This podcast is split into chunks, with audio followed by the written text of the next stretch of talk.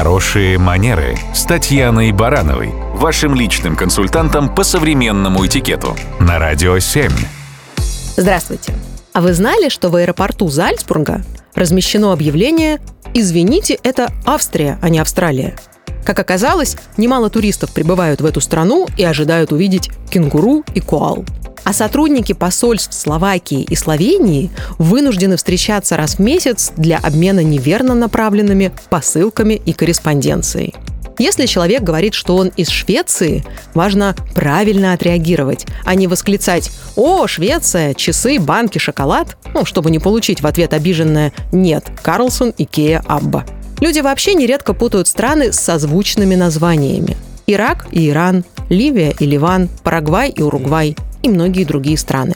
Ну а с точки зрения культуры межличностного общения, подобные ошибки, связанные с созвучными именами людей, бывают особенно болезненны. Например, Полина расстроится, если вы назовете ее Ариной, а Георгий наверняка уточнит, что он не Григорий. Если не удалось расслышать имя нового знакомого, лучше вежливо переспросить, чем потом ошибиться. И в целом слушать собеседника нужно внимательно. Например, он представляется Ефимовым Кириллом. Очень важно, чтобы он потом благодаря вам не превратился в Кириллова Ефима. Обладатели сложных и необычных имен часто сталкиваются с ошибками в произношении и написании. Например, имя Ярослав или Агафья иностранцы редко с первого раза запоминают и правильно фиксируют на письме. Да и соотечественники могут запутаться.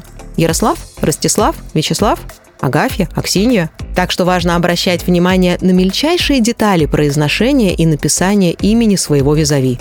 Носители сложных имен нередко упрощают вариант обращения к себе или придумывают ассоциации для легкого запоминания. Например, Милослава, представляясь, может уточнить, что она милая и славная. Созвучные имена и названия нужно различать и проявлять к ним уважение. Это и есть хорошие манеры. Радио 7.